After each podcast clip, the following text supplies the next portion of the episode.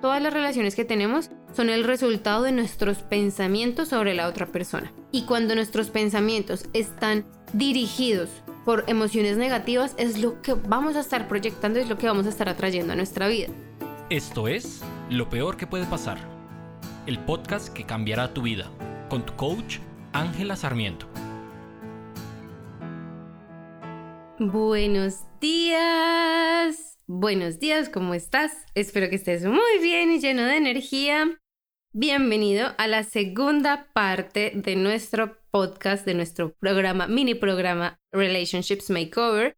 Hoy vamos a hablar de nuestra relación con los demás. Con los demás entiéndase por tu relación con tu pareja, tu relación con tus papás o tu familia, tu relación laboral, tu relación con tus hermanos, tu relación con tus amigos y cómo podemos transformar realmente esas relaciones para que sean mucho más satisfactorias. ¿Por qué más satisfactorias? Porque estamos muy acostumbrados a, sobre todo las relaciones de familia, a dar por sentado que son lo que son y que no pueden mejorar, que estamos de una u otra forma atados a esas relaciones y que no podemos cambiarlas, ni podemos cambiar a las personas, o dependeríamos que solo cambie el otro. Pero bueno, antes de empezar, vamos a sacar la carta de hoy, para esta semana, de hoy y para la semana, esta carta que me salió es súper bonita. La verdad, es la primera vez que me sale desde que, desde que estoy trabajando con este, este deck de cartas. Y dice, Nothing is yet in stone. Si quieres ver la carta, la voy a poner ahora en Instagram porque la gráfica es súper linda. Esta carta dice que algo está cambiando y que hay espacio para manobrear. Tómalo como una señal de que la situación por la que estás preguntando está lejos de ser finalizada.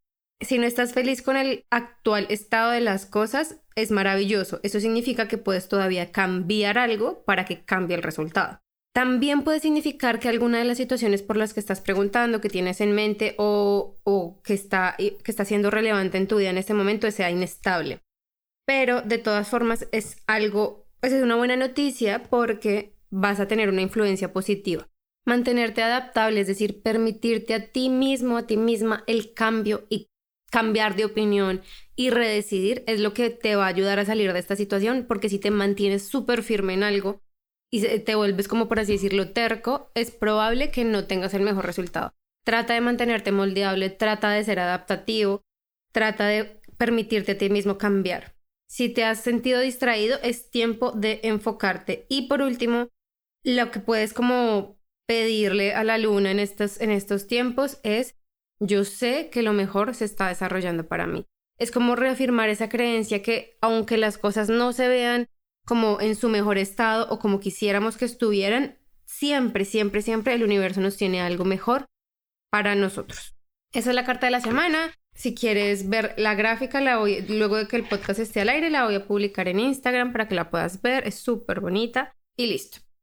Entrando ya un poco en materia, una gran, gran, gran noticia. Ya pueden inscribirse a la Masterclass Relationships Makeover. Si estás escuchando esto en mayo del 2022, puedes inscribirte ya a la Masterclass Relationships Makeover. Si no, bueno, voy a ver opciones para que la puedas ver, aunque lo estés escuchando en otro momento. Puedes simplemente entrar a angelasarmiento.com slash masterclass 2022 y ahí la encuentras, encuentras toda la información y te puedes registrar y estás más que bienvenido. Va a ser el 11 de junio, una vez que pasen todos los eclipses, que pase Mercurio retrógrado, para que tengamos la energía súper limpia, para que nuestra aura energética esté abierta y súper disponible para que podamos recibir toda la información. En esta masterclass importante, es una masterclass de una hora, pero vamos a tocar como a fondo los cuatro temas que hemos escuchado en el podcast, pues que van a escuchar en el podcast, que es el primero es la relación con tu pasado, que si no lo has escuchado, ve a escucharlo, que salió la semana pasada. El segundo es el de hoy, que es la relación con otras personas. El tercero es la relación contigo mismo, contigo misma. Y el cuarto es la relación con tu futuro. Para mí, como les decía en el anterior episodio, son los cuatro pilares fundamentales de tener relaciones realmente sanas, constructivas, que te llenen de cosas positivas y de amor. Ahora, ¿por qué las relaciones con otros son importantes dentro de este diamante de relaciones. Básicamente porque son con las que más tenemos conexión en nuestro plano físico. ¿Cómo así? Dentro de nuestra experiencia humana, nosotros relacionamos las relaciones con otra persona. ¿Saben? Como que decimos, si hay alguien adicional, si hay otro ser humano dentro de la ecuación, hay una relación. Algo que me parece súper importante es que tengamos en cuenta que una relación son nuestros pensamientos acerca de la otra persona. No necesita estar la otra persona presente en nuestra vida para que tengamos una relación con ella. No. Claro ejemplo, hay dos ejemplos súper claros para esto. El primero es cuando nos separamos, cuando tenemos una separación de pareja, por así decirlo, y seguimos pensando en qué está haciendo, dónde está, qué estará pensando, eh, será que piensa en mí. Todos esos pensamientos que tenemos sobre la otra persona nos mantienen en relación con esa persona. Nos mantienen en relación con el otro y por tanto, a pesar de que la otra persona no esté presente en nuestra vida, es importante que entendamos que siempre y cuando tengamos pensamientos por el otro o del otro, vamos a tener una relación, una conexión. Y por eso a veces es tan difícil seguir adelante. Y el segundo ejemplo es cuando uno de nuestros seres queridos fallece. No porque muera, no porque la otra persona deje el plano físico, dejamos de tener pensamientos sobre ella. Incluso muchas veces se intensifican. Empezamos a pensar más en ellos, a comunicarnos con ellos algunos, agradecer, a recordar todos estos pensamientos, esa relación sigue vigente. Es como tu papá o tu mamá o tus abuelos no dejan de ser tus abuelos simplemente porque mueren o porque fallecen. Eso es importante porque cuando entendemos que es nuestras, nuestros pensamientos, nuestra capacidad cognitiva, nuestro apego emocional y mental y lo que crean nuestras relaciones con los demás, es donde podemos ver que realmente podemos mejorarlo y cambiarlo. Si yo tengo solamente pensamientos de odio o de rabia o de frustración hacia mi pareja, esa es la relación que estoy creando. Si yo por el otro lado tengo solamente pensamientos de gratitud, de amor, de admiración hacia mi pareja, ese es el tipo de relación que voy a crear. Que puede que tu pareja no tenga los mismos pensamientos hacia ti. Claro, no todos somos iguales, no podemos controlar la mente de los demás. Pero es importante y lo que quiero que tengan en cuenta durante, si asistes a la masterclass y si decides hacer parte del programa, es que para sanar esas relaciones, las relaciones con los demás, tenemos que, primero, obviamente, ir al pasado, revisar todos los pensamientos, las emociones y las acciones que tomamos en el pasado y que crearon determinado recuerdo. Esto puede sonar súper complicado, pero todas nuestras relaciones actuales están definidas por un patrón de creencias que tuvimos o que desarrollamos en el pasado. Cuando aprendemos a identificar esas creencias, ¿qué tipo de creencias solemos tener? El amor es difícil, el amor duele, todas las relaciones de pareja son complicadas, tengo que querer a mi familia, tengo que soportar cosas para tener amigos, todas este tipo de cosas las aprendemos las aprendemos en algún momento de nuestra vida. Ese ejercicio de introspección, de cuando em, entramos a mirar hacia adentro, cuáles son nuestras creencias, qué tipo de pensamientos están liderando nuestras acciones, qué emociones nos motivan, todo va a empezar a, a coger un poco más de forma. ¿Por qué? Digamos, yo soy una persona muy, muy abanderada en que las relaciones de familia no son obligatorias.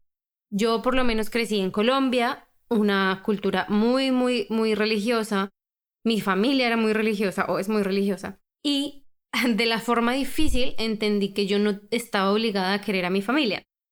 En mi caso particular, hablo de mi familia extendida como una parte de mi familia, no toda mi familia, pero una parte de mi familia son personas con las que yo nunca me he sentido cercana, con las que yo nunca he tenido una conexión realmente emocional. Y al principio, uno de mis padres era muy insistente en que yo mantuviera esa relación y la mantuviera y la mantuviera. Y para mí era literalmente una obligación. Cuando yo decidí como definitivamente yo no voy a mantener estas relaciones porque no me aportan, no me contribuyen a nada, sino que por el contrario me siento súper afectada, me siento obligada, me siento que, saben, como que me juzgan también porque era un ambiente nada, nada agradable. Y se lo comunico a, este, a esta figura paternal, o sea, o mi mamá o mi papá, es que no quiero decir quién para no crear conflictos.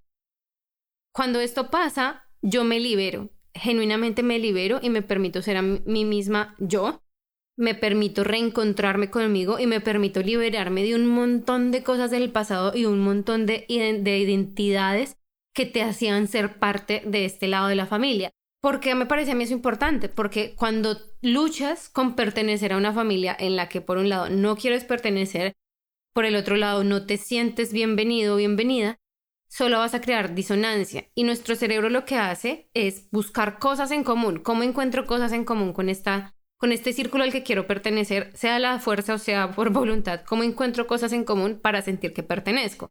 Y ese proceso de tratar de pertenecer donde sientes y donde no quieres pertenecer, si es tu caso como el mío, lo único que hace es desgastarnos energéticamente y afecta nuestra identidad, afecta quiénes somos, afecta cómo nos mostramos al mundo y afecta profundamente las creencias y los valores que cultivamos y, que, a los que nos aferramos. Eso por una parte. Por otra parte, digamos que, y aquí se los cuento muy abiertamente, yo tuve que soltar la relación con mi mamá.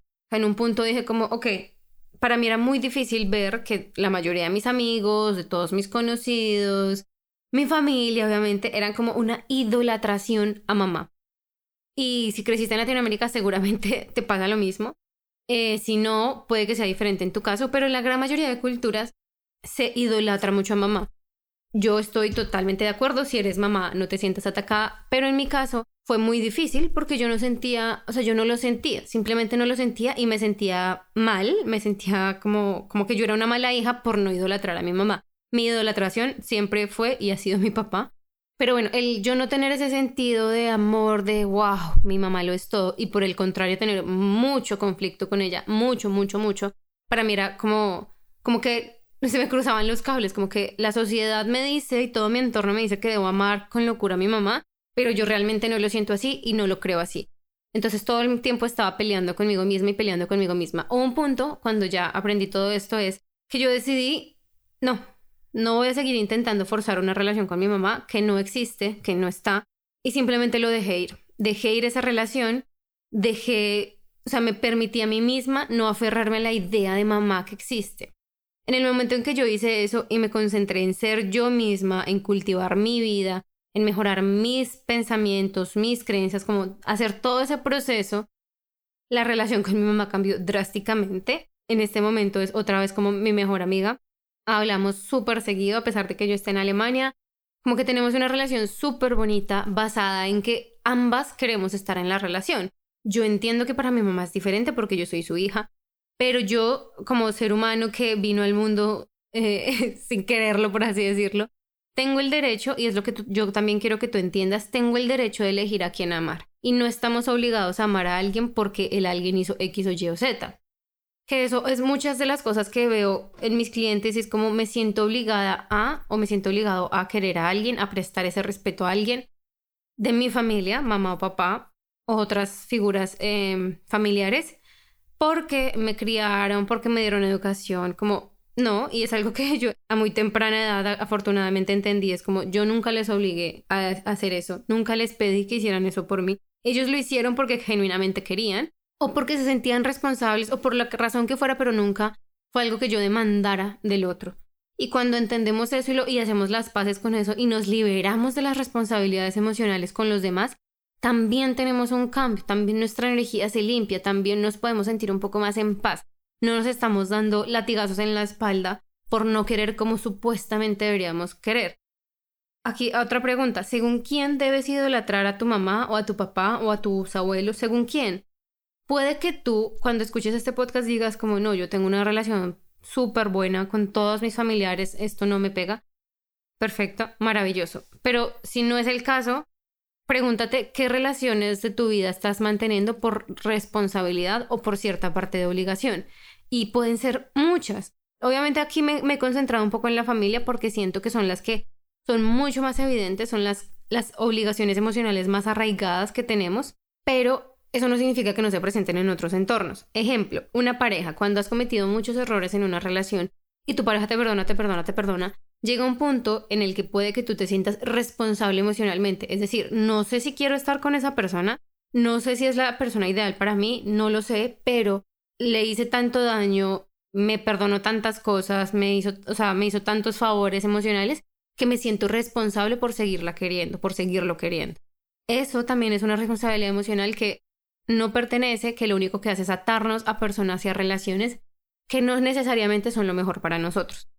Dentro de todo este relationships makeover también me parece súper importante hablar obviamente de la relación con el otro, con nuestra pareja sentimental, con nuestra pareja, con nuestro amor romántico, por así decirlo.